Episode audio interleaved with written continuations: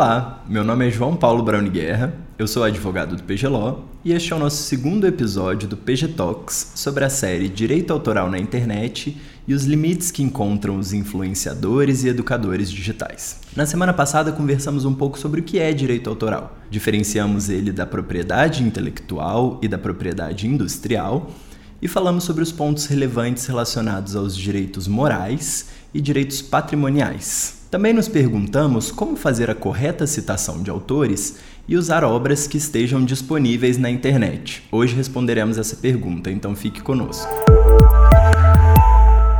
Vamos retomar o exemplo que demos na semana passada de que você fez uma palestra e um influenciador ou educador digital estava utilizando os materiais criados por você sem a sua autorização. Nós vimos na semana passada que a palestra, por ser uma criação do espírito humano, é protegida pelo direito autoral, conforme listado no artigo 7 da Lei 9610 de 1998. Nós também vimos o que não é protegido pelo direito autoral, que está listado no artigo 8 da mesma lei. Mas hoje a gente vai falar sobre aquilo que é protegido, mas que ainda assim o seu uso não configura uma violação ao direito autoral. Essas hipóteses estão listadas no artigo 46 da Lei 9610. Não constitui ofensa aos direitos autorais, por exemplo, a reprodução de uma obra do autor na imprensa, desde que com a citação do nome e do local. Também não constitui violação a reprodução de discursos em diários e periódicos, desde que eles tenham sido feitos em locais públicos. Não constitui ofensa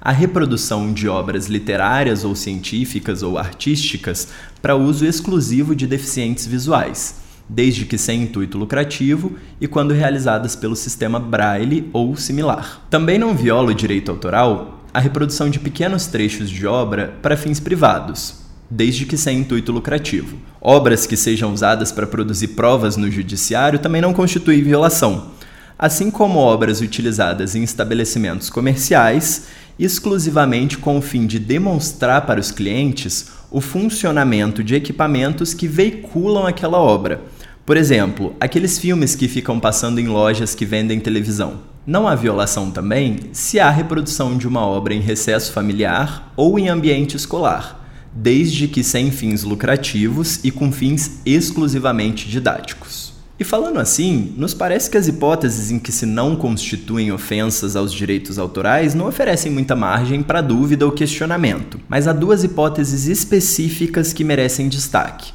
São elas a citação e o conteúdo transformativo da obra, e nós falaremos sobre elas agora.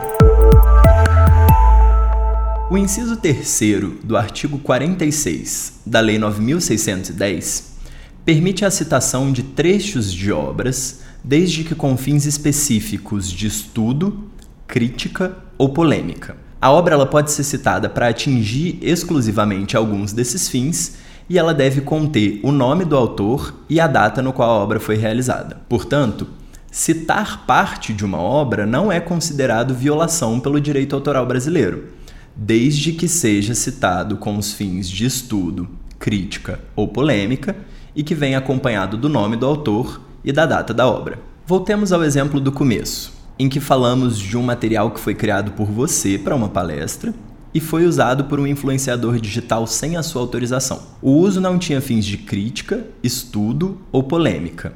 Logo, não era uma citação. Podemos dizer que a obra foi usada de forma ilegal?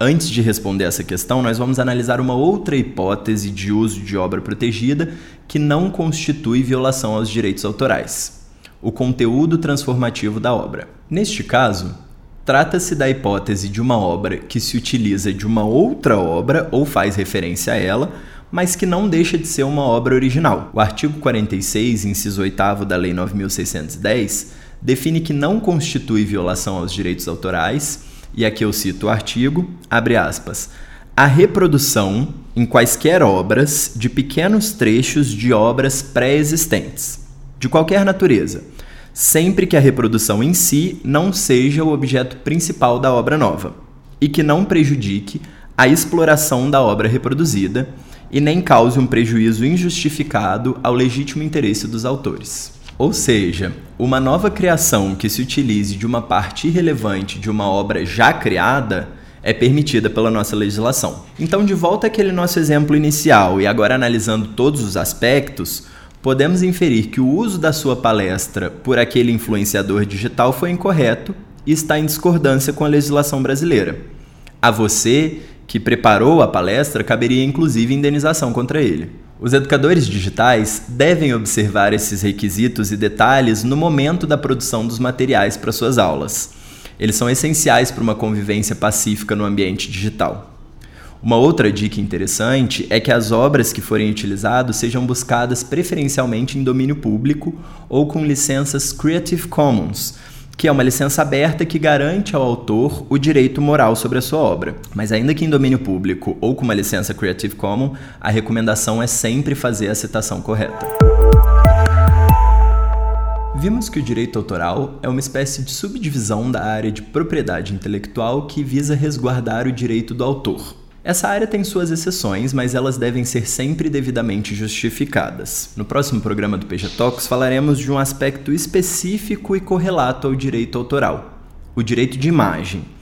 E vamos seguir na nossa série sobre o direito autoral na internet e os limites que encontram os influenciadores e educadores digitais. E se você gostou do nosso episódio, aproveite para seguir a gente no canal do YouTube, no Instagram, no Facebook, no LinkedIn e nas melhores plataformas de áudio, onde você nos encontra como PGLO, PGLAW.